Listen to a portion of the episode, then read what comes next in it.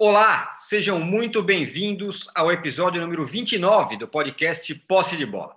Eu sou Eduardo Tironi, estou na minha casa, seguindo as recomendações de evitar contato social, como também estão meus amigos Arnaldo Ribeiro, Juca Kifuri e Mauro César Pereira, cada um na sua casa. Mas a bola vai rolar aqui pela próxima uma hora. O futebol continua parado e o futuro cada vez mais incerto. E a pandemia começa a prejudicar até quem parecia muito forte. O Flamengo, essa semana, pediu empréstimo para honrar seus compromissos, não pagou ainda pela contratação do Léo Pereira. O presidente tentou voltar aos gramados, foi criticado.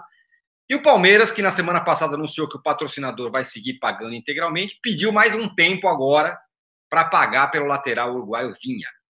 Será que é o colapso do, até dos, dos poderosos no Brasil? Vamos falar sobre isso no primeiro bloco. No segundo bloco, a gente vai falar do Corinthians e do São Paulo. O Juca publicou no blog dele, essa semana, que o Mano foi contactado, mas recusou proposta para voltar. E agora, como é que fica o Thiago Nunes? No São Paulo, nesse domingo que passou, a torcida estava em, em, êxtase, né? Foi reprisado São Paulo 2, Barcelona 1, com o Raiz traçalhando né, em campo. E agora ele, como dirigente, é muito criticado, né? Vamos falar um pouco sobre isso também. E no terceiro bloco, falaremos do assunto preferido do Mauro César, jogos antigos da seleção. Esse fim de semana colou a final de 70, a final da Copa das Confederações 2005. A Globo já anunciou que vai transmitir a final de 94. Em comum sobre tudo isso, o Zagallo e o Parreira, os dois estavam ali o tempo todo. E um recado importante para você: você que assiste a gravação do podcast pelo YouTube, não deixe de se inscrever no canal do All Sport. E você que escuta o podcast aí no seu tocador preferido, não deixe de seguir o posse de bola. O Juca, você postou no blog, no seu blog, né, sobre essa história do Flamengo ter tentado de alguma forma o Landim voltar aos gramados, voltar aos treinos, revelando aí, sei lá, uma falta de humanidade nesse momento, vamos dizer. Essa diretoria do Fly, em que pese tudo que ela fez fora de campo e dentro de campo esportivamente também, é, tem uma coisa, uma das coisas que ela não é boa é em humanidade, em empatia, não é não? Sem dúvida, né, Tirone? É a tua história. Para quem não é capaz de resolver a questão das famílias dos dez garotos que morreram na tragédia do Ninho do Urubu, não chega a surpreender que o presidente uh, do clube não esteja preocupado com a saúde dos jogadores. Né? É evidente que a gente compreende que todos os cartolas estejam interessados em voltar ao futebol o mais rapidamente possível, para que pelo menos tenham a renda da TV, já que a renda de ingresso de, de, de estádio uh, não terão por um bom tempo. E a gente sabe que mesmo, mesmo naqueles clubes mais bem resolvidos, essa renda, em regra, fica ali, pelo menos na casa de um terço do que eles recebem. Isso faz uma falta terrível, é inevitável. Né? Agora, o que a gente não pode é aceitar esse discurso, que cada vez é mais forte, e começa no governo federal. As coisas iam tão bem, né? e agora apareceu essa pandemia. Né? Como se o Brasil não tivesse com 12 milhões de desempregados, com um pibinho ridículo, com uma dívida externa de novo uh, grande, com remessa de dólares para fora do país de maneira como há muito tempo não acontecia, tentam nos fazer esquecer disso. E a mesma forma nos clubes de futebol, né? É, vão, vão querer justificar a sua penúria por causa da pandemia? Não, é mentira. A esmagadora maioria já vinha numa situação pré-falimentar. E, obviamente, a pandemia agrava. Como isto vai se resolver? Essa resposta vale 100 milhões de dólares. Né? Ah, é natural que já se peça auxílio ah, para a viúva, já se fala né, em, em adiar ah, as dívidas com o Profut, tudo mais. Isso tudo vai ter que ser resolvido adiante. Nada disso vale uma vida que seja. E uma vida, aí está incluída a vida do torcedor e está incluída a vida do jogador. Né? É, é, é a situação que eu que outro dia imaginava. Muito bem. Vamos voltar ao Paulistinha. Palmeiras e Santo André vão jogar pelas quartas de final. Felipe Melo aparece testando positivo. Estou escolhendo o Felipe Melo apenas porque ele é fã do capitão Corona. Só por isso. Bom, então Felipe Melo não pode jogar.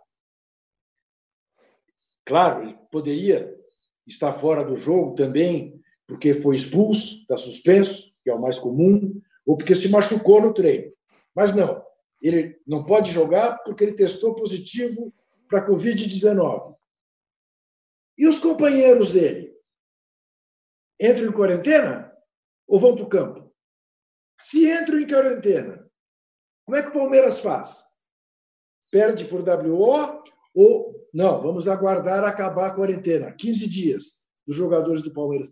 Percebe? São situações que ou você tem uma solução coletiva pelo Ministério da Saúde, ou você não tem. É claro que agora a gente fica mais inseguro, porque temos um ministro da Saúde que já está sendo apelidado de Nelson Reich, né, em vez de Tais, porque parece que não está muito preocupado com a vida das pessoas, pelo menos dos mais idosos. Né? É, mas, enfim, pressa agora é tudo que a gente não pode ter. Basta os malucos que estão na rua, né? ou o maluco que vai para a porta de quartel. Então, há que esperar. É angustiante? Opa, se é angustiante. Eu estou fazendo um mês que não saio de casa. Né? Não estou achando graça nenhuma. Mas é o que temos para o momento. O Mauro, você, ao lado do Pedro Ivo Almeida e do Léo Burlá, ótimos repórteres, publicou uma, uma matéria, uma reportagem aqui no UOL mesmo, falando, enfim, do cenário todo ali do Flamengo, inclusive uma, o que seria uma rusga entre o Landim e o Marcos Braz, que tem a ver com essa questão de voltar ou não para o campo. Né? É, de fato, é, existia ou existe né, essa falta de sintonia entre o presidente e o vice de futebol. Porque o presidente, isso aí é de conhecimento de todos, em, em entrevista recente, se não me engano, foi a entrevista da Fox, que ele apareceu também em lives aí e tal, mas acho que foi na Fox que ele falou é, que no dia 21, né, ou seja, amanhã, né, para que hoje, dia 20, era o último, seria o último dia de férias dos atletas, não só do, do clube, mas dos demais também, né, vários deles, ou praticamente todos, deram férias do dia 1 ao dia 20 de abril. Então, a intenção do Flamengo voltar a treinar no dia 21, ou seja, amanhã. E, evidentemente, né, tem gente que fala, até eu soube de uma história, ah, mas a matéria não tem aspas de ninguém. Tá bom, espera a Flá TV ter o Landim falando isso ou alguém falando isso. Porra, claro que não vai ter. É apuração de bastidor falando com as pessoas que em off falam coisas que não vão falar com o microfone ligado, cacete. É uma coisa evidente. Pô, as pessoas agora começaram a querer reinventar. O... Você acredita na, na, no jornalista ou não? Se quiser acreditar em mentiroso, vai acreditar em mentiroso. A informação é correta, a gente trabalhou em conjunto para chegar àquele, àquelas informações e, entre elas, essa desavença entre os dois. O Marcos Braz era radicalmente contra, justamente por isso. Até um dos comentários que eu soube que aconteceram lá dentro foram entre algumas pessoas, não diretamente com o Rodolfo Landim, foi mais ou menos a seguinte linha. Então, tá bom, vamos imaginar o seguinte: um parente de um jogador vai para a rua, vai malhar na praia, vai fazer sei lá o quê, abraça todo mundo, encontra o Bolsonaro, beija o Bolsonaro, o Bolsonaro tosse na cara do, do, parente do jogador do Flamengo, aí o cara pega lá o Covid, sei lá onde, não sei onde foi, pegou o Covid-19. Aí um jogador do Flamengo depois aparece com o Covid, aí vão dizer o quê? O jogador que passou para o parente, aí o parente dá um azar, fica na UTI ou morre, olha só a desgraça. Ninguém vai querer saber qual o comportamento dessa pessoa. A associação seria imediata. O jogador do Flamengo passou para o parente.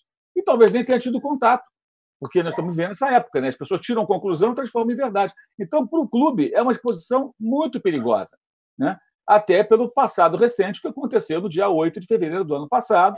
Já caminhamos, caminhamos para o 15 mês, sem uma solução para seis famílias e meia, com relação à indenização, e a justiça parou. Né? Agora, em março, haveria o indiciamento de várias pessoas supostamente responsáveis pelo, pelo, pelo, pelo, pelo incêndio. Isso aí ia ser encaminhado à polícia do Rio de Janeiro pela, pelo Ministério Público é, é, do Estado e teve que parar por conta da paralisação de vários serviços devido à pandemia. É, é, imagina o caso do Flamengo ter um problema desse, né? mais um nas costas. Então, além de ser uma questão de respeito às pessoas, tem que analisar o contexto do clube também. O clube não pode errar nesse tipo de coisa. Ninguém pode errar. O Flamengo menos ainda, por razões mais do que óbvias. Então, houve, de fato, essa, essa falta de sintonia. É, não acho nada demais que o clube se programe para diferentes datas. Se quiser botar 21, 25, 31, 30, 18, qualquer dia, de madrugada, de manhã, problema do clube. Você prepara várias possibilidades. Podemos voltar aqui, ali, ali, ali, ali, até vai chegar um dia que vai ter que encaixar ali uma data no calendário, que isso vai ser possível. Mas, evidentemente, não era possível dia 21. Estava na cara que não seria possível voltar a treinar. Ah, que na Alemanha voltar a treinar. Bem, na Alemanha é outra situação, é tudo diferente. Você não pode ficar transportando. Na Alemanha voltou a treinar, no Equador está muito pior do que no Rio de Janeiro. Então, qual, qual é o paralelo que você vai traçar? Né? Então, é, de fato, existe isso é, é, uma, uma desavença. Eu imagino que agora, com, a, com, digamos assim, o Flamengo até sendo o último dos quatro do Rio a, a dar férias até o final do mês, o Fluminense, o Botafogo, aí o Vasco finalmente demorou também, e aí o Flamengo em seguida teve que dar férias até o final do mês, é, e reforça até uma coisa que eu escrevi no meu blog agora há poucos dias, né? a gente do Flamengo que, que acha que o Flamengo pode jogar contra ele mesmo, não precisa de mais ninguém, entendeu? Mais ninguém mas perceberam que não é assim. Com toda a organização, poderio financeiro, time forte e tal, as coisas não funcionam assim. Né? E acho que foi um, um ponto perdido aí para o presidente do Flamengo é, ao tentar, ou, ou insistir né, com algo que era absolutamente inviável. Né? E essa, ainda bem que tem essa divisão lá dentro. Né? Você imagina todo mundo pensando dessa maneira. Né? Ainda bem que tem algumas pessoas ali que é, pensam de outra forma. E certamente não é só o Marcos Braz. Outros também pensam assim, mas talvez não tenham é a mesma importância ou, ou, ou, a mesma repercussão, porque aí estamos falando do vice de futebol e do presidente do clube. Vou voltar para o Mauro rapidinho, mas queria só falar, falar com o Arnaldo, é, que essa história de o Flamengo, o Landim, falar que queria voltar, não sei o que e tal, inclusive deu munição para rivais, né? O Montenegro lá do Botafogo deu uma entrevista, falou em desumanidade e tudo mais, né? É, eu acho que se expôs de uma forma desnecessária. Esse, esse Flamengo atual, ele é praticamente inatacável quando ele joga, né? Porque quando ele joga, ele encanta, vence, convence, tem carisma, tem personagens, tem. É, é, não, precisa, não precisa ser rubro-negro para gostar do Flamengo, deste Flamengo. Agora, sem o Flamengo jogando, esses caras não conseguem se defender, vários deles. É, nessa questão humanitária, é, isso ficou claro diversas vezes. E acho interessante, a matéria do Mauro e dos colegas é muito boa, porque, além de tudo, ela coloca uma questão envolvendo o Jorge Jesus, né, que está em Portugal, que uma das preocupações do Landim era trazer, entre aspas, mais rapidamente possível o Jorge Jesus de volta ao Brasil, aos trabalhos, aos treinos, à supervisão, para facilitar a renovação do contrato dele, que a distância fica mais complexa essa, essa situação. Né? Então, é, é um, tem vários motivos para ele ter, entre aspas, pressa. Nenhum deles é justificável nesse momento. Nenhum deles. E mais, eu acho que assim, é, o, o Landim tem que tomar o, o, o seguinte cuidado. Ele pode fechar o mandato dele como o presidente mais vencedor da história do Flamengo, mas isso não quer dizer que ele não seja um dos presidentes mais assim uh, desumanos da história do futebol. O que, que você, nesse final das contas, o que, que você vai querer transmitir, né? É, e lembrando, não é ele que faz gol, não é ele quem dirige o time, não é ele.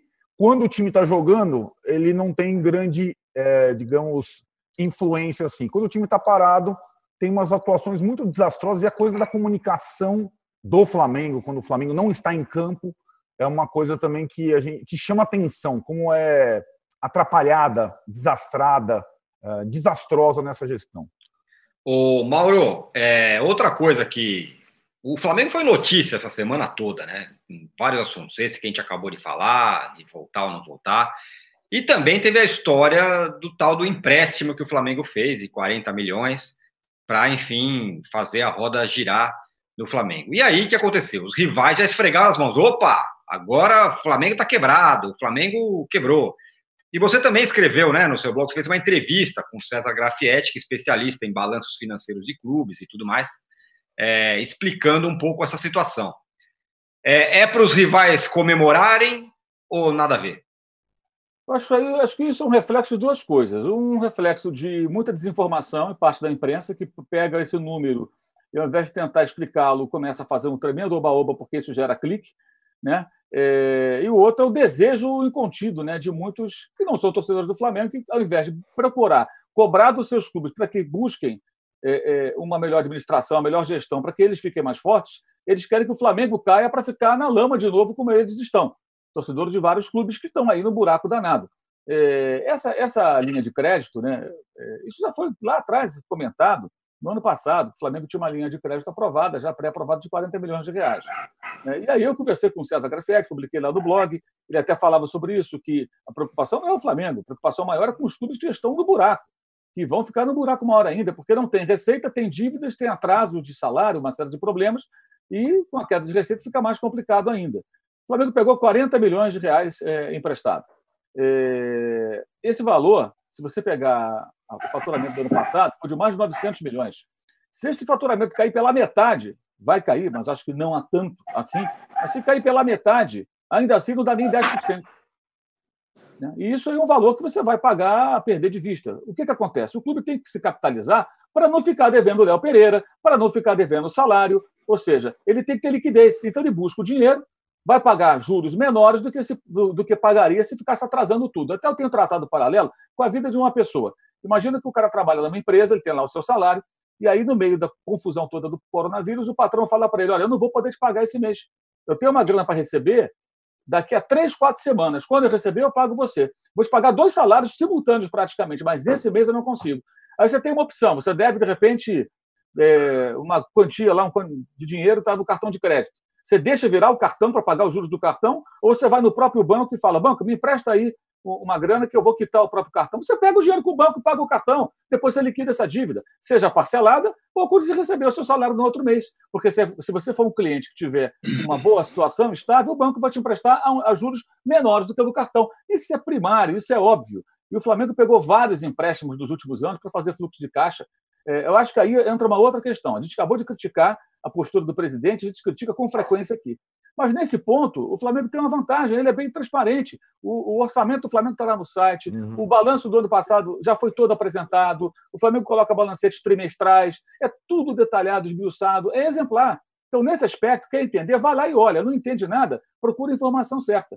Não é isso que vai fazer o Flamengo quebrar. É evidente que não é um empréstimo desse. Se o Flamengo vai não fraco, vai ser sim. um conjunto de bobagens que terão que ser feitas, não por isso. E todos os demais que estão na situação ruim adoraria poder no banco falar: me empresta juros baixos essa grana para eu poder acertar a minha vida. Então, o, Exatamente. Então, assim, isso, é, isso é uma ignorância, achar que por conta de um empréstimo de 40 milhões, o Flamengo vai se encalacrar. Aliás, ontem nós vimos a notícia dada também pelos colegas aí, que o Palmeiras está eh, pedindo ao Nacional de Montevideo para pagar o lateral Vinha mais adiante. Né? O São Paulo, entrevistei o diretor financeiro, está no meu blog, está é, é, planejando pegar também um empréstimo, utilizando como garantia o que tem a receber. Por exemplo, dinheiro da televisão pelo Campeonato Paulista, venda de jogador. Então, o São Paulo tem grana para receber. Com isso, com essas garantias, o São Paulo consegue o quê? Uma taxa de juros menor, embora não viva a situação financeira estável do Flamengo, do Palmeiras. Então, isso é normal, isso é natural.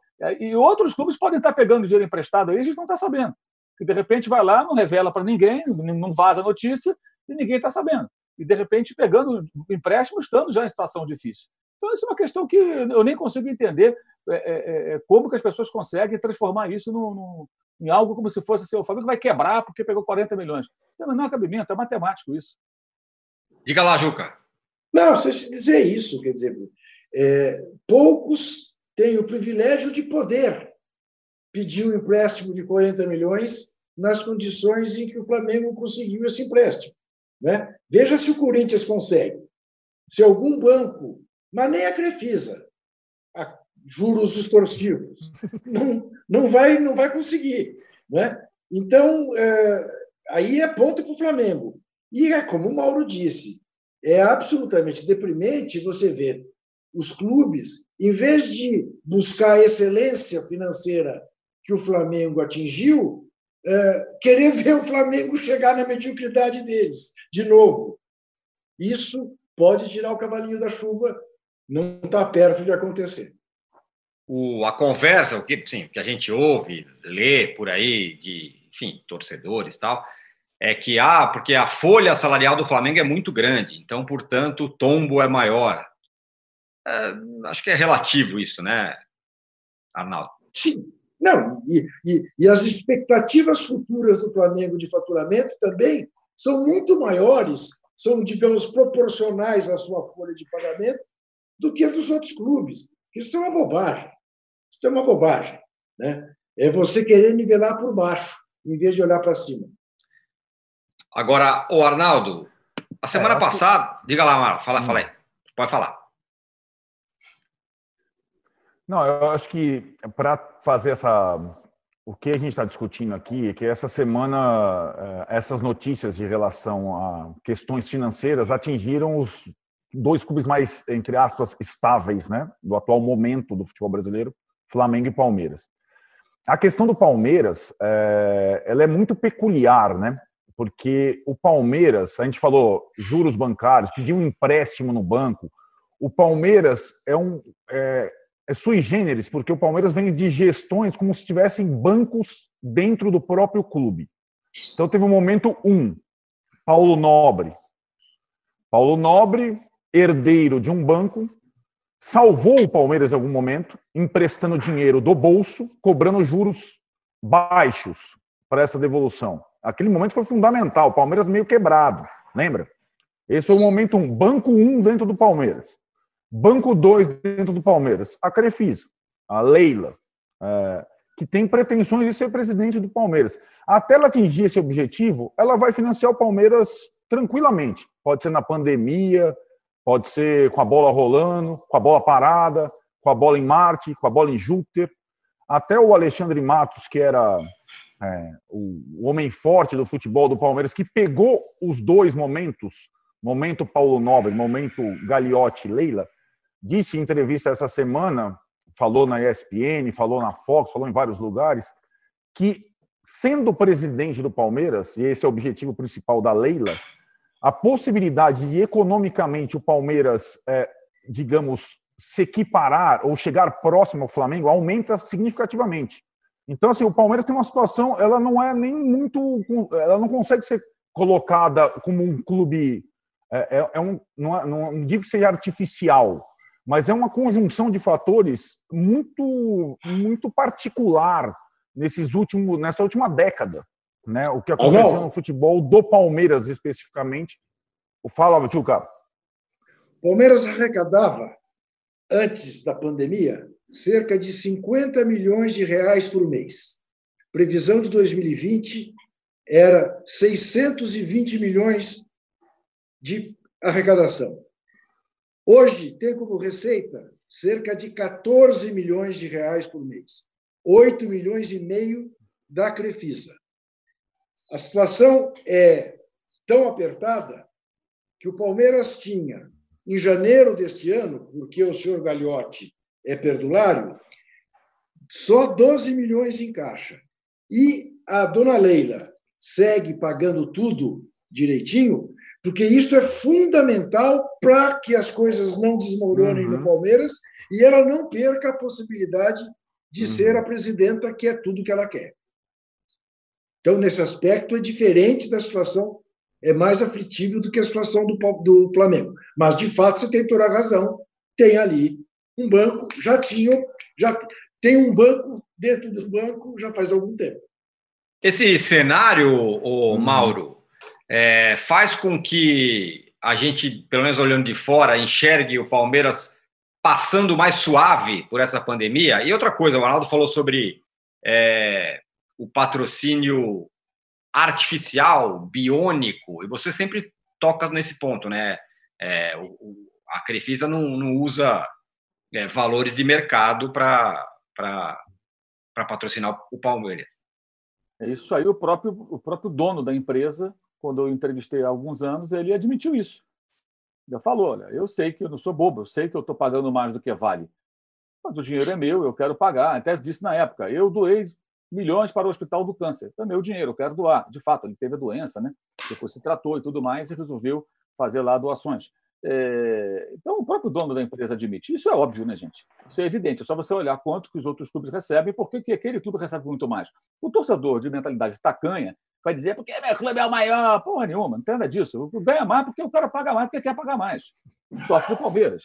É bobagem, é conversa fiada. Isso aí não pode ser tratado de forma, dessa forma tão rasa. Né? Então, o que ocorre ali é que o camarada paga mais porque ele quer pagar mais. Só que o Palmeiras não vive só de Crefisa. Aliás, os palmeirenses adoram bater no peito e falar isso. Não, vocês estão enganados. O Palmeiras arrecada muito também com sua bilheteria. Não vai ter. O Palmeiras arrecada muito com seu sócio torcedor uhum. avante, é o melhor que tem. Não vai ter. Não vai ter, que eu digo, não vai ter o mesmo valor, como o Flamengo já está sentindo. Você pega o orçamento do Flamengo para esse ano, você vai ver que cerca de 30% a 31% é bilheteria mais sócio torcedor. Bilheteria vai ter uma queda de, sei lá, 85%, 90%, que vai ser o que arrecadou até agora e acabou. Né? Se jogar até o final do ano sem, sem público.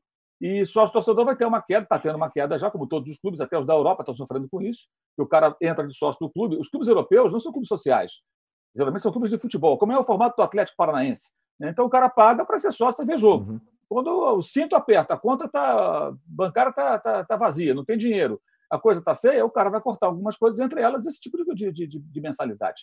Então todo mundo está sofrendo com isso. Então esses dois vão sofrer também, evidentemente. Então, se você somar os dois, no caso do Flamengo, dá 30%, 31% é, é, a soma de sócio-torcedor com é, bilheteria. Né?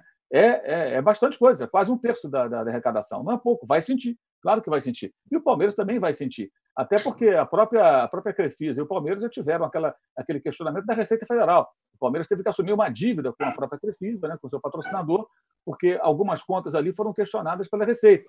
Então não é só chegar jogar dinheiro, jogar dinheiro, a torre tem direito todos os clubes vão ter que se adequar. Todos vão ter que, de alguma maneira, se adequar. Mas é evidente que, para esses, vai ser menos difícil passar pela turbulência, como, por exemplo, até o Grafete citou, o Atlético Paranaense, o Goiás, o Grêmio, é, é, o Bahia, são clubes que, pelos seus, seus balanços, pelos seus é, demonstrativos financeiros, é, estão mais estáveis, equilibrados, cada um dentro da sua realidade, evidentemente. Então, não adianta, ah, não, a despesa do, do folha de pagamento do Flamengo é muito grande. Sim, a do Vasco é muito menor. Quem que está mais, mais rascado, o Flamengo ou o Vasco? É óbvio que é o Vasco.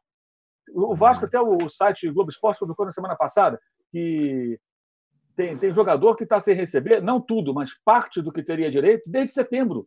Estamos caminhando para maio. E tem ainda pendências de setembro. Setembro de 2019.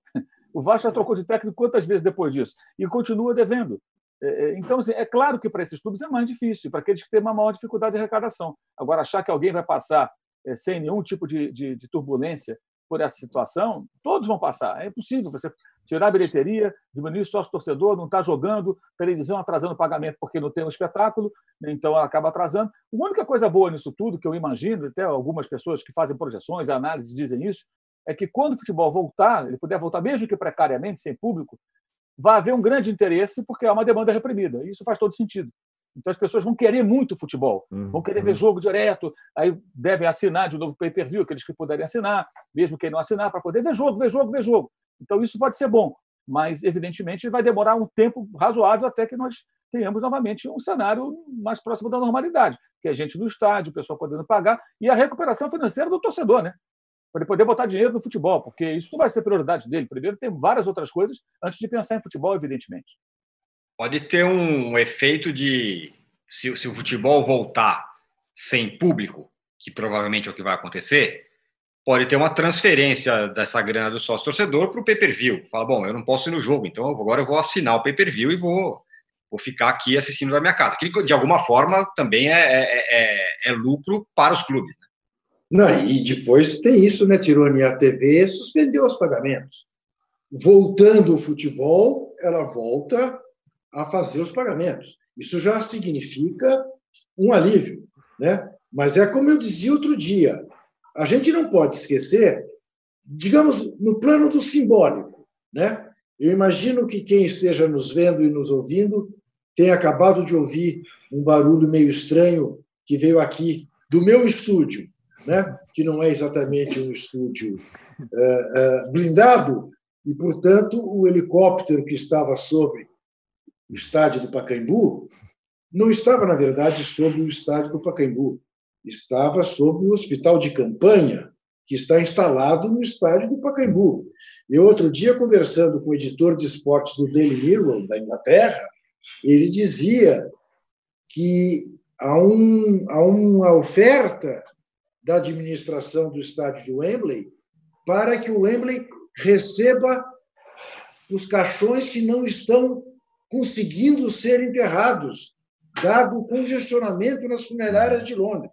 Então, pense simbolicamente do que nós estamos falando. O Pacaembu é um hospital de campanha e o santuário de Wembley pode vir a ser um depósito de caixões, até que eles sejam sepultados, enterrados. Nada é mais dramático, trágico, macabro do que isso. Né? Agora, uma hora vai voltar, evidente. Vai voltar sem público, evidente. Há que se pensar no futebol também como uma muleta psicológica para esse momento do confinamento. Opa, se uhum. até o futebol de antigamente está tendo audiência, imagine amanhã né, a volta do futebol. Nós que somos absolutamente uh, refratários à ideia do futebol sem público, né, estamos topando qualquer coisa. Né? Estamos topando qualquer, coisa. Basta o diretor de televisão ser criativo, fechar no gramado, não mostrar o estádio vazio, bota um som de torcida embaixo e vamos que vamos, a gente quer ver bola. Agora, é, com responsabilidade. Né? Não vamos pôr vida de ninguém em risco por causa disso. Paciência, é aquilo. Ah, vai quebrar, vai. Se tiver que quebrar, quebrou. Vê-se mais tarde como resolve. Mas não vai ser a custa de vidas. Muito bem. Fechamos o primeiro bloco do podcast Posse de Bola de hoje. Voltamos em 30 segundos para falar do Corinthians e o Juca tem uma informação interessante e também vamos falar um pouco do São Paulo. Já voltamos. Os podcasts do UOL estão disponíveis em todas as plataformas. Você pode ver a lista desses programas em uol.com.br/podcasts. Recebe salário, faz transferência, pagamento, recarga de celular e até empréstimo, tudo sem taxa. PagBank, a sua conta grátis do PagSeguro. Baixe já o app e abra sua conta em 3 minutos.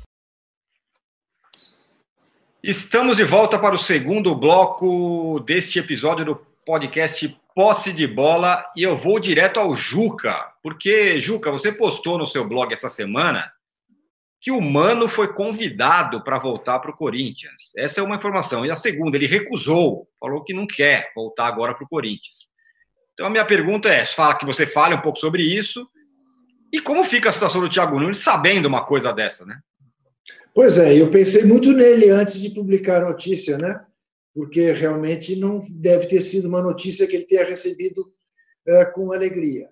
Mas assim que ficou claro que o Corinthians não se classificaria para o mata-mata do Paulistinha, é, o Mano foi consultado se aceitaria voltar ao Corinthians. Ele justificou que não, porque estava esperando uma, estava negociando uma proposta do, exterior. Aí, é, é, inferência minha. Eu tenho para mim que foi uma maneira dele ser delicado para dizer não, porque na verdade ele não engole o André Sanches há muito tempo. Então, ele preferia, eh, preferiu não voltar, porque aí ah, fui atrás de por que, que as negociações com o exterior não andaram. A justificativa é a pandemia.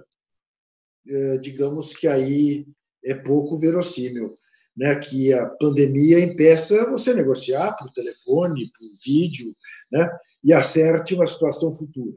Mas enfim, o objetivo é este: o, ele foi sondado a voltar para o Corinthians, o que significa um cavalo de pau no projeto tático do Corinthians, porque ele seria a volta daquilo que, na verdade, ele implantou no Corinthians e depois o Tite seguiu. Né? Mas, diante do não uh, do Mano Menezes, já que não tem tu, vai ter tu mesmo, vai, vai tu mesmo e é o Thiago, né? que tem que conviver com essa informação à distância, confinado em Curitiba. Pois é, o, o Mauro, é...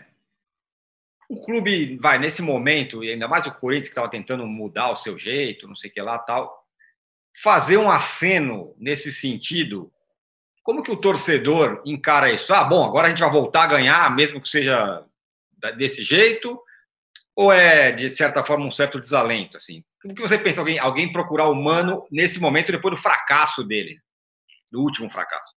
Eu acho que isso confirma aquela tese de que alguns treinadores, por mais que eles façam trabalhos ruins, eles sempre serão lembrados porque os dirigentes também são ruins. Então, não só os do Corinthians, não, de praticamente todos os clubes. Então, eles não têm imaginação, eles buscam sempre o mesmo, se satisfazem com mais do mesmo. Né? E o que justifica o Palmeiras ter contratado o Mano Menezes ano passado, depois do trabalho horroroso que ele fez no Cruzeiro em 2019? O que, que justificaria, depois do que ele também não fez no Palmeiras, o Corinthians investir nele? Porque ele passou por lá com sucesso há mais de uma década, seria por isso? Ah, Faça-me um favor, né? É, é claro que o trabalho do Thiago deixa a desejar, problemas existem ali, e também outra questão, né? Como é que rapidamente se desiste de um projeto, né? Quer dizer, não, vamos mudar a forma de jogar, vamos buscar o, atlético, o técnico do Atlético Paranaense, ele é o melhor do momento aqui desses mais jovens, o time vai ter outra proposta de jogo. Esperavam o quê? Que num passo de mágica tudo se transformasse? É claro que se esperava, esperava-se também mais do que está apresentando o time do Corinthians, vinha apresentando nesse ano, evidente. É, mas também é óbvio que não seria tão rápida essa transformação. Isso levaria algum tempo. Então, acho que só evidencia isso. Né? E, ao mesmo tempo, né, o Thiago vai aprendendo que é assim que funciona. Está é, é tá lidando com, com dirigentes do futebol brasileiro. E eles agem assim, eles pensam assim. E, em geral, entendem muito pouco de futebol. Em geral, entendem muito pouco de futebol. É, então, essa é a roda viva do futebol, mas é, não tem o menor cabimento, entendeu? Acho que não vejo o menor cabimento. É, buscar, procurar Mano Menezes a essa altura do campeonato. Faça-me o favor, né? Pois é. O, o Arna... fala, fala, Juca. Não, Arnaldo, você viu que o âncora, o, o âncora, quando a gente fazia o estúdio, ele pedia para a gente não falar datas e ele falava data. Ele pedia para a gente não bater o copo e ele era o primeiro a bater o copo. Agora, ele acabou, antes de que a gente visse ele tomar água, a gente ouviu ele pondo a água no copo. Você percebeu? Aqui, ó, aguinha. É, é, o, âncora, é um âncora transparente em excesso. É, o microfone aqui é muito bom. É. Capta tudo aí. Tinha o, a, a pipoca, a cachorrinha do Arnaldo, estava aí também agora, pouco que eu ouvi. É. Âncora. O pessoal, é. quando você vai decorar esse ambiente aí com âncoras e outros. Eu vou comprar aquele quadro, eu vou comprar aquele quadro, tem um monte de nó de marinheiro e vou pôr aqui atrás. Prepare-se. Você, você ficaria mais a gosto do Mauro se você pusesse um quadro do Popeye. Opa! Aí ficaria ah, rapaz, o maior marinheiro vivo, né? Aí ficaria melhor ainda. o Arnaldo, é, como fica é, diante dessa história que o Juca contou e também, é, paralelamente a isso, o Duílio deu entrevistas falando que a história do Thiago criticar o Cifute não caiu bem, tá, tá, tá. É, como fica a situação do Thiago? O que eu quero dizer? Nessa pandemia, tudo parado, momento em que os clubes estão se esfolando para tentar sobreviver. É, no caso do Corinthians, ainda tem mais esse ingrediente de um, de um treinador que, que até mesmo o presidente talvez não, não, não consiga mais confiar? É, eu acho que é uma situação muito uh, complexa para o Thiago, porque ele parou na baixa, né? Parou na crise e desde que uh, a bola parou, uh, alguns episódios, uh, digamos, foram contrários a ele, como a única entrevista que ele deu e melindrou os dirigentes do Corinthians, como explicitou o do Willio. O Thiago está lá em Curitiba, quer dizer, está em Curitiba, não, está em São Paulo, mas vai ser pai daqui a 15 dias de novo. Está lá quietinho, e vendo toda essa, essa movimentação, é, como, a, como o Juca colocou, de possível interesse em novo treinador, eu acho que a situação dele, quanto mais demora para voltar a bola, mais difícil fica para ele, porque ele tem que mostrar alguma coisa que ele não mostrou até agora no Corinthians. Tem eleição no Corinthians daqui a pouco, tem muita coisa para acontecer e ele não está podendo, é, digamos, colocar o time dele em campo para tentar convencer a torcida e o dirigente do Corinthians. Teve outra ah, volta ao passado do Corinthians nessa semana, que foi o interesse pelo Jô. Aí eu acho que o torcedor do Corinthians. Ah, mas aquele time era bola no Jô. Esse é o time do Carilli, né? Bola no Jô e vamos, vamos ganhar de 1 a 0 Beleza, mas o Jô vale a pena. Mesmo que o Corinthians tenha Bozelli, Wagner Love e tal. Se der para contratar o Jô, o Jô é melhor que esses caras. É, mas é mais do que sonhar com o humano. Uma outra coisa em relação ao humano, é que o, o meu companheiro lá, o André Rizek, fala há algum tempo, que o humano tinha a ideia de não voltar ao Corinthians tão cedo para não ficar rotulado como um técnico corintiano, para aquilo não ficar. Cara, isso é impossível. O Mano está rotulado como técnico do Cruzeiro, como técnico do Grêmio e como técnico do Corinthians, assim como ficou é, comprovada a sua rejeição quando foi anunciado pelo Palmeiras. Ele imagina que é, possa abrir o mercado se ele não ficar só voltando ao Corinthians. Aí chega uma situação que esses treinadores, tipo, onde ele se encaixaria hoje? Se ele não vai para o Atlético, porque o Atlético é rival do Cruzeiro. Se ele não vai para o Inter, porque o Inter é rival do Grêmio. Se ele não vai para Palmeiras e São Paulo, porque os dois são rivais do Corinthians. E tem a questão do Rio, que ele se queimou na saída ao Flamengo. O mercado nacional para o Mano está muito complexo, cara. Não tem. Se tiver interesse do Corinthians, ele tem que levantar as mãos para o céu, porque não tem né, que clube contrataria o Mano hoje, com todos esses ingredientes? Não dá para.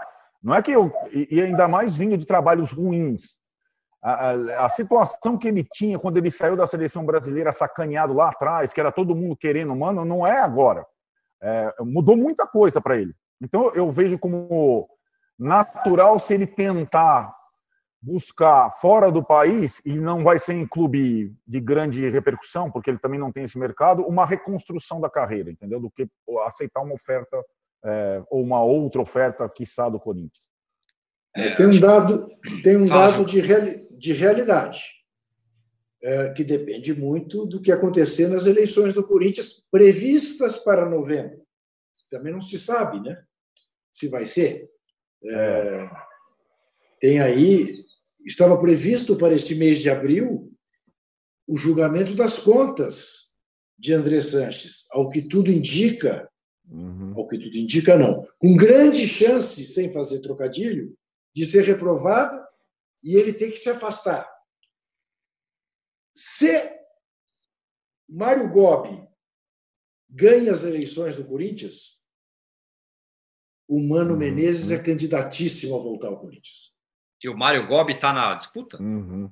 O Mário Gobi será candidato. Sem dúvida alguma será candidato. Ele ainda não assume, mas tudo indica que será ele o candidato mais forte da oposição. É, e ele tem absoluta paixão pelo Mano Menezes.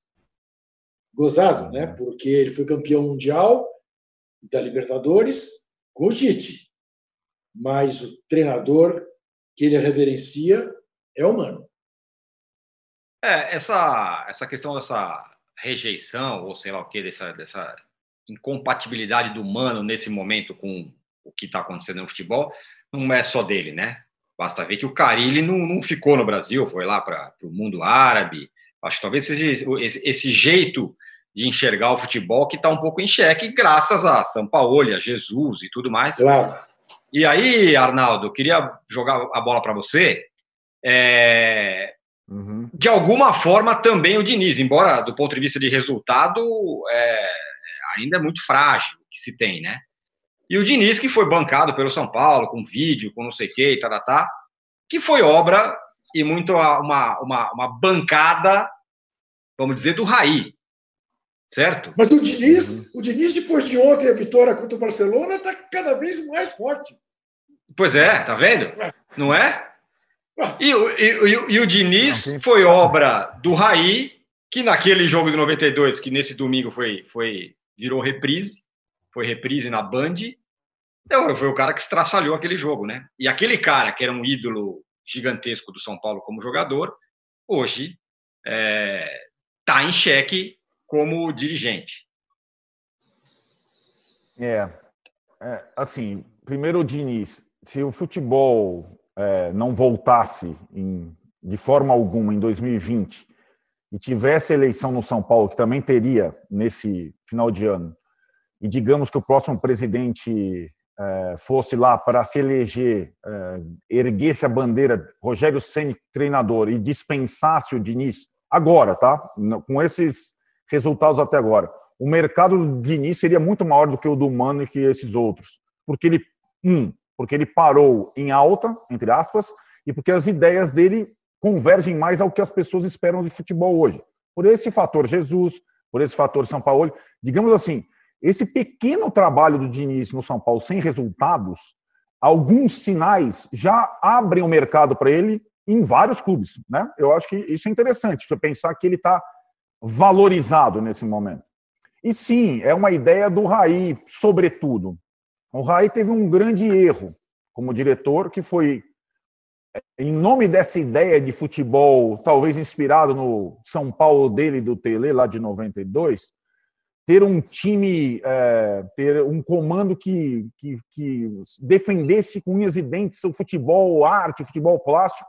E aí ele deu uma canetada, tirou o Aguirre, que vinha fazendo um trabalho ok, e colocou o Jardim do Sub-20, que teoricamente gostaria desse tipo de jogo. Deu tudo errado. Aí teve um segundo movimento, uma segunda chance. E aí o Diniz, mais preparado, mais rodado, veio muito com a chancela do Raí.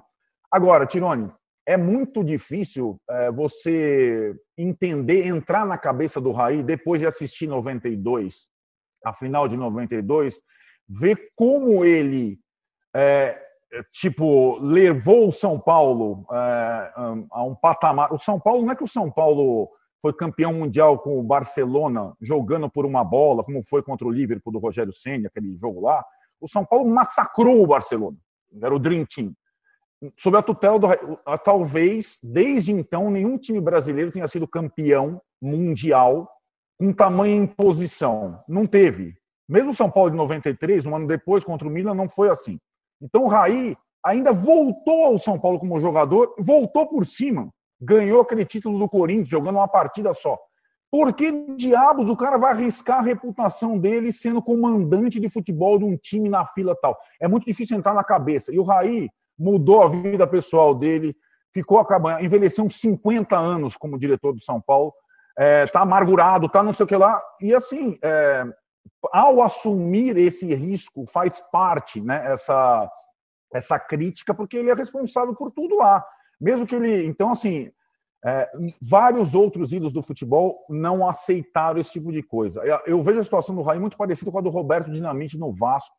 O Raí não é presidente do São Paulo, mas o Raí é comandante do São Paulo. O Roberto Dinamite é o maior ídolo da história do Vasco, aceitou ser presidente e muitas vezes hoje se fala do Roberto como um presidente ruim do que o maior jogador da história do Vasco. Foi aniversário do Roberto outro dia é, aí foram lembrados os gols maravilhosos e as, as, os títulos que ele deu para o Vasco, mas normalmente, o torcedor mais novo, ele é comparado com aquele presidente que depois o Eurico ajudou a fundar o Vasco, e não com o maior jogador da história do Vasco da Gama. Então o Raí corre esse risco, sim, sobretudo para os mais novos, a não ser que as televisões reprisem semana a semana aquela final mágica de 1992, quando ele e Tele Santana e companhia colocaram Guardiola e Cruyff no bolso. Isso não vai, isso não vai acontecer é, mais com nenhum time brasileiro. Esquece. Aquilo lá é uma coisa. Esquece. Não tem mais a possibilidade disso acontecer. E o Raí fez parte muito daquela, daquela vitória, daquela. Talvez a maior supremacia de um time brasileiro sobre um europeu grande num título mundial desde então. Muito bem. É, Mauro, outro dia você escreveu né, sobre o, o, Roberto, foi justamente por causa do aniversário dele, né? E tem essa, essa comparação que o Arnaldo fez é, do dirigente e jogador. Invariavelmente é muito difícil né, que um, que um, que um jogador, ex-jogador vire um dirigente tão bom quanto, né? É, geralmente eles não estão preparados para isso, né? Ou é, por alguma outra razão não conseguem fazer um bom trabalho. São vários casos assim. É, eu acho que o Raí deixa demais a desejar como dirigente. As contratações são ruins, dinheiro mal investido. É, o São Paulo botou muita grana no seu elenco, várias contratações é, furadas. A minha sensação, assim, todo respeito, assim, algumas contratações parecem coisas de alguém que parece que não acompanha futebol. Trellis, o dinheiro pago pelo Diego Souza, apostar em Diego Souza e Nenê ao mesmo tempo. É, o Gian, quanto custou um goleiro que já se sabia que era um goleiro é, é, jovem e um, um, sujeito muito temperamental. São Paulo praticamente não usou esse jogador, já emprestou aí, quer dizer, foram várias contratações muito questionáveis. Algumas você para e fala, será que essas pessoas realmente acompanham o futebol? É, porque realmente, toda, da mesma maneira que se elogiava muito a dupla Juvenal e Cuca, quando pegaram os jogadores do Goiás né, e montaram ali a base de um time vencedor, agora é o contrário. Porque naquela época eram jogadores que eram baratos, São Paulo usava muito bem, isso já faz tempo, mas São Paulo usava muito bem a questão do jogador em fim de contrato, que podia fazer pré-contrato e ia buscar os caras observando bem o mercado e eu digo Juvenal e Cuca porque foi o momento que o Cuca trabalhou no São Paulo, indicou jogadores. O Juvenal era um dirigente muito astuto, né? E que entendia mais de futebol do que a média. E foram lá e buscaram jogadores úteis. O São Paulo montou, depois, a partir dali, com alguns outros atletas, um time muito forte.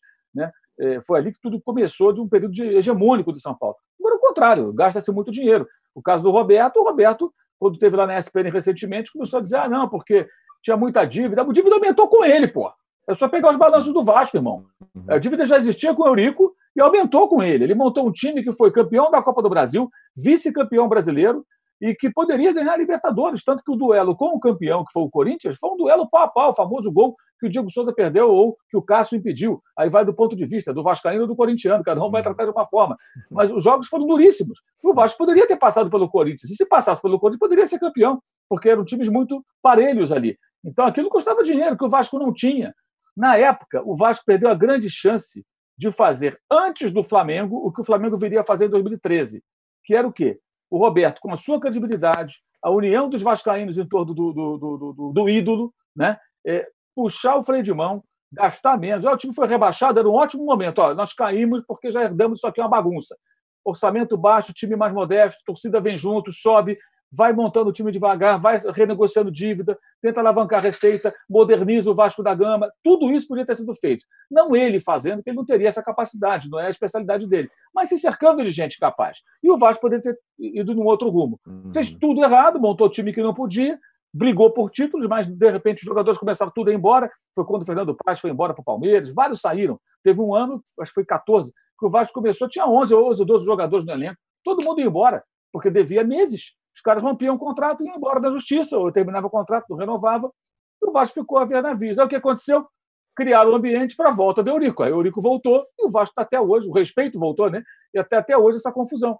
Então, é, é, é a passagem de um ídolo pelo comando de um, de um, clube, como presidente ou como diretor de futebol, ela não garante nada realmente. O Platini é um exemplo disso, né? É o maior mau exemplo, digamos, péssimo dirigente, dos piores, e foi um grande jogador, e quando ele chegou lá na UEFA, havia uma expectativa muito grande, que é uma associação muito ingênua que é feita, né? Os alemães não, né, Mauro? Os alemães, os alemães, é, no Bayern tem vários, né? Mas o ex-presidente é. teve problemas, não foi nem no clube, foi na, na, na vida pessoal, no Sim. pagamento de, de, de tributos e tudo mais. Foi preso, aquela coisa, Uli Hannes, né? Houve toda aquela Isso. situação constrangedora, né? Muito constrangedora, inclusive. Foi. É, Mas o, e para ele. o, Becken, o Beckenbauer é assim uma exceção, né? Porque o Beckenbauer fez sucesso como treinador e fez sucesso como cartola, né? E fez sucesso como técnico. Como, é? como técnico também, né? Sim, como treinador, como cartola Jogador. e como organizador do Mundial da Alemanha. Né? Ele fechou o ciclo. Né? Uhum. Muito bem, senhores. Fechamos então o segundo bloco do podcast Posse de Bola desta segunda-feira. Voltamos em 30 segundos para falar do assunto predileto do Mauro César. Voltamos já. Os podcasts do UOL estão disponíveis em todas as plataformas. Você pode ver a lista desses programas em uol.com.br/podcasts. Recebe salário, faz transferência, pagamento, recarga de celular e até empréstimo, tudo sem taxa. PagBank, a sua conta grátis do PagSeguro. Baixe já o app e abra sua conta em 3 minutos. É. Estamos de volta para o terceiro e último bloco do podcast Posse de Bola, episódio 28 de hoje. Ô, Juca, ah. você fez ali a sua, o seu schedule de jogos, eu posso ver esses aqui, eu vou ver. Qual que você gostou mais dessas reprises todas de seleção? Eu, antes de responder a você, eu quero fazer uma pergunta para você e para o Arnaldo. Diga. Ontem, entre o jogo da seleção brasileira e o jogo do São Paulo, qual foi o jogo que vocês escolheram para ver? Olha, eu, eu posso falar com tranquilidade, porque eu não sou muito fã de seleção. Eu me, me, decepcionei muito depois de 82, 86, então eu acompanho assim. Então, portanto, eu vi do São Paulo, que era uma vitória que talvez, como disse o Arnaldo, fosse o, um momento especial do futebol brasileiro. Ok, se por acaso, em vez de ser o São Paulo e Barcelona, fosse Corinthians e Chelsea, você também teria visto, afinal era uma vitória? É, então, mas, é, mas depende da vitória, né? Essa do ah, Corinthians e Chelsea foi uma vitória. Tá bem, tá bem. Mas, tá, tá, você, quem você preferia ver, o Tite ou o Tele? É, não, tá, tá bem, tá bem. Arnaldo, você é, também preferiu ver o jogo de São Paulo?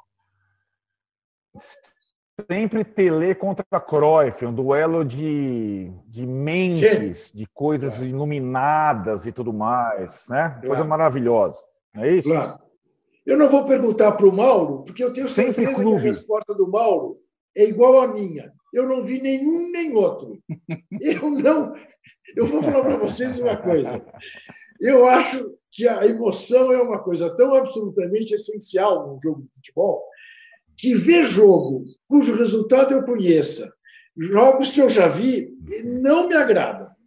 E como ontem nós vivíamos no Brasil uma tarde enlouquecida de um doido que foi para a porta de quartel e depois todas as repercussões daquilo, eu não vi nem Barcelona nem São Paulo e Barcelona, um jogo realmente épico, e muito menos vi aquele jogo do Mingana que eu gosto, do Brasil na Copa das Confederações. Aliás, o UOL fez uma, uma pesquisa né, entre seus blogueiros e só o Mauro e eu lembramos que aquele time argentino tinha quatro titulares apenas que jogaram a Copa e que se fosse para pegar o Brasil e a Argentina, melhor do que aquele foi o próprio Brasil e Argentina das, das eliminatórias com o Tite, eh, das eliminatórias com o Ronaldo fez três gols, Embora, para mim, a pergunta do UOL era qual foi a maior atuação da seleção brasileira depois do pênalti.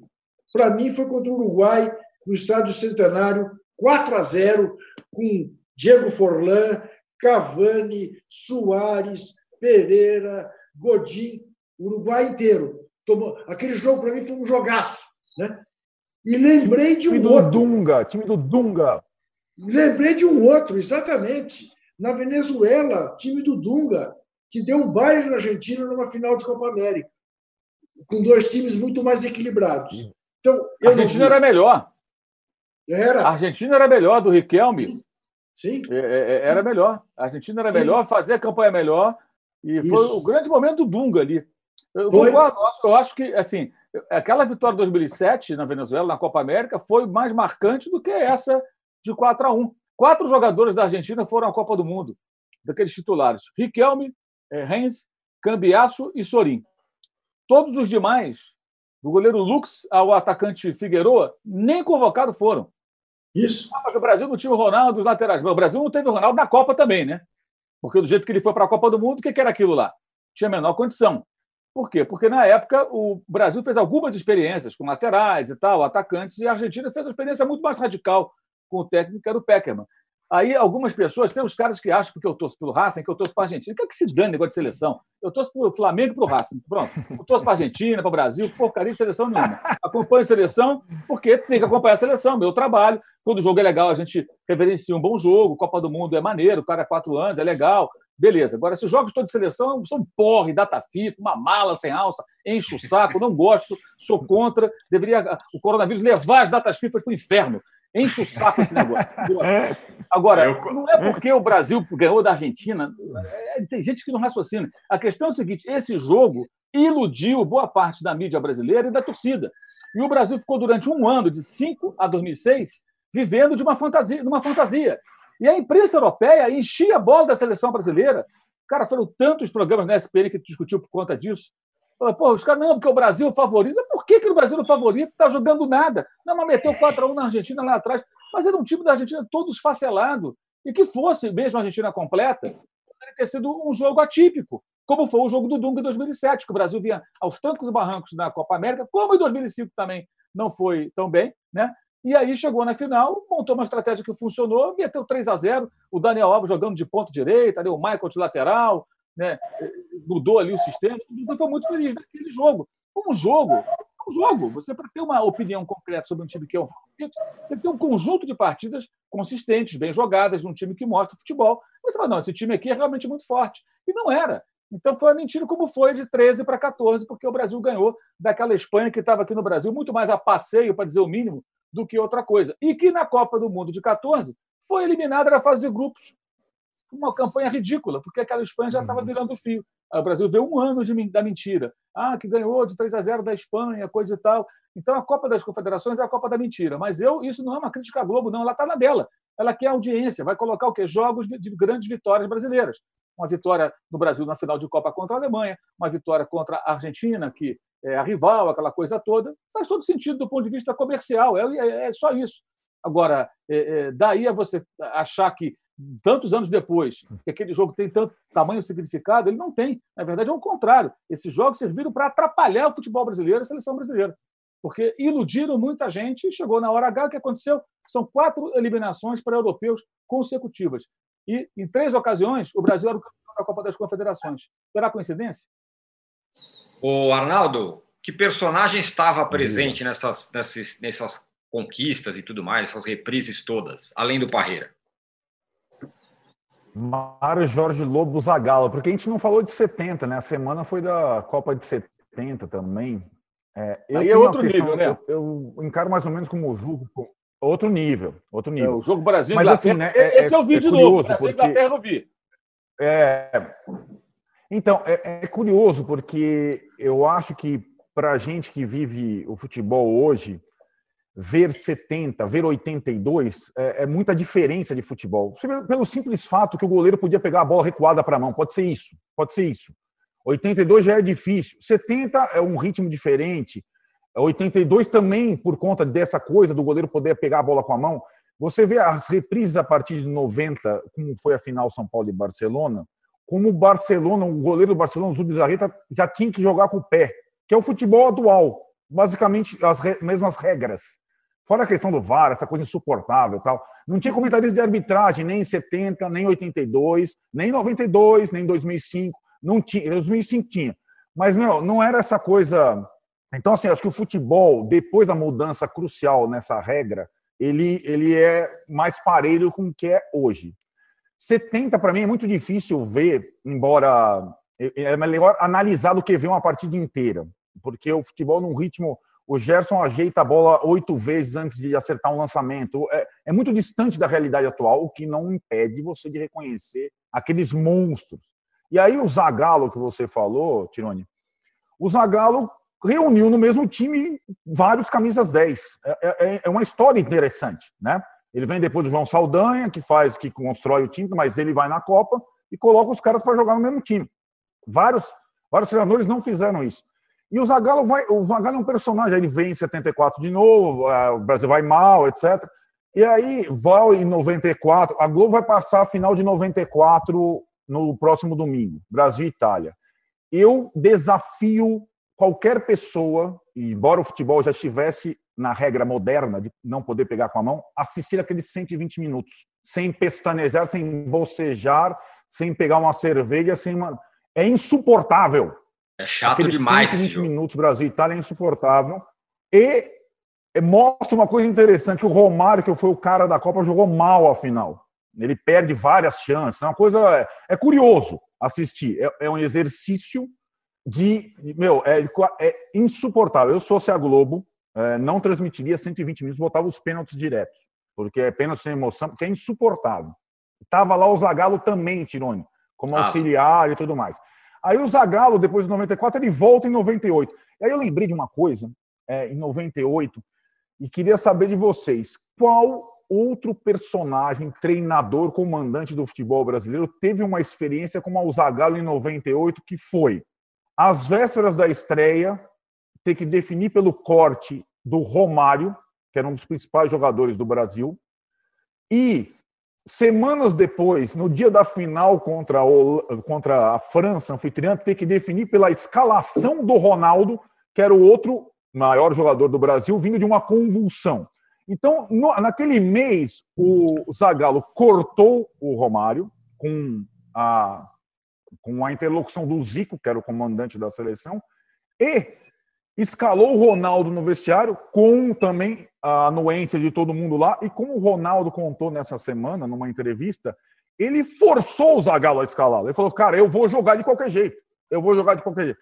Então, essa Copa de 98, que é aquela Copa que o Mauro fala que foi tudo no talento individual, e foi mesmo, os reservas estavam mal treinados e tal, tem aquele lance do Zagallo na semifinal contra a Holanda, é, incentivando os jogadores na, antes da disputa por pênaltis, porque ele encarnava essa coisa também do, da seleção a qualquer preço, que, coisa que não, não, não consegue atingir a gente, mas atinge muito, muito, muita gente.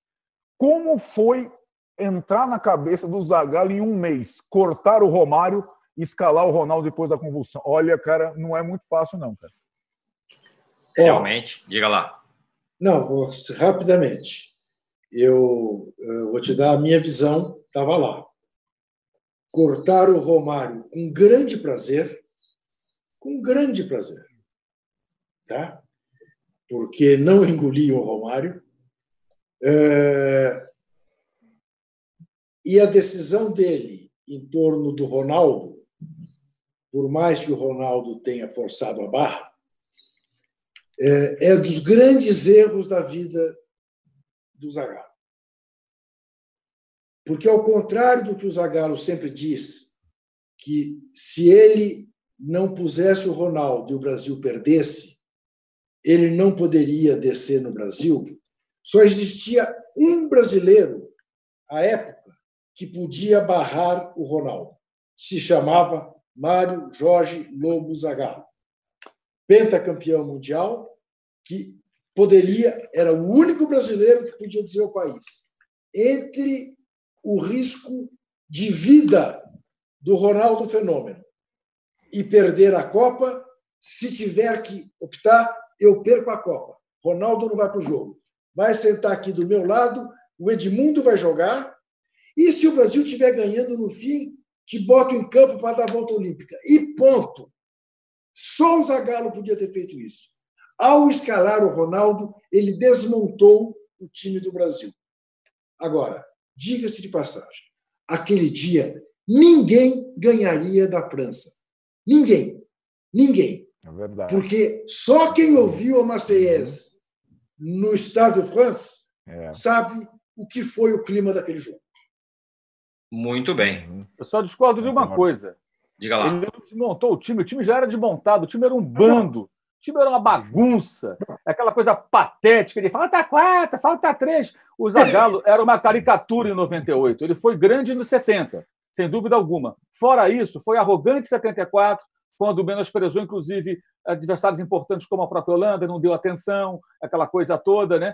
Em 94, teve um papel importante de suporte ao Parreira, inegável isso. Ele, ele, ele dava a cara a tapa, né? E aí os críticos do Parreira batiam nele, ele dava um pouco mais de tranquilidade ao técnico para trabalhar. Ali ele fez o papel estratégico, mas não como montador de time técnico, mas uma questão mais até de política. Né? É, vamos lá, vai lá, o Zagallo da entrevista desafiava alguns é, é, é, nomes da imprensa que eram críticos ao trabalho da comissão técnica e tal. Então ele ali teve um papel importante, mas não como treinador. Em 98 era uma, era uma piada aquilo. O time do Brasil sobrevivia é, graças ao talento individual dos atletas e foi, foi, foi até a final se arrastando, sabe-se lá como. É, e na final não ganharia jamais, porque a França era melhor, mais bem treinada, jogava em casa, teve o hino, teve tudo. Né? Aí ficou essa desculpa esfarrapada do Ronaldo. Jogasse com o Ronaldo inteiro, passando mal e tal, o Brasil não venceria aquele jogo, porque a seleção era mal treinada demais. Só que o Zagallo, que é um dos personagens mais subservientes à cartolagem da CBF, a todo esse status quo, ele e Parreira, conta com uma boa vontade muito grande da imprensa. Hoje eu li também agora a frase do Tite, Zagalo, não sei o quê, enchendo a bola. Claro, eles vão ficar jogando confete uns nos outros né? e falar dos problemas, dos erros, ninguém vai falar. Agora ele está com muita idade, evidentemente é, é, as pessoas respeitam tudo, mas estamos falando da trajetória toda. Para mim, Zagallo foi grande em 70 e inteligente em 94, ajudando o Carlos Alberto Parreira. Encontrou uma função para ele, que não tinha muita função ali. Ele encontrou durante as eliminatórias, depois da derrota lá na, em La Paz, né, para a Bolívia, que o Brasil perdeu a invencibilidade eliminatórias, e ali a chapa esquentou muito. Né? Eu me lembro bem que eu estava cobrindo a seleção nessa época e o dia a dia era bem, bem tenso lá na Granja Comari. Agora, em 98 e em 74, cometeu muitos erros. E a seleção era mal montada demais naquela Copa de 98. E eu concordo com o Juca, deve ter sido muito prazeroso para ele, que ele não gostava do Romário.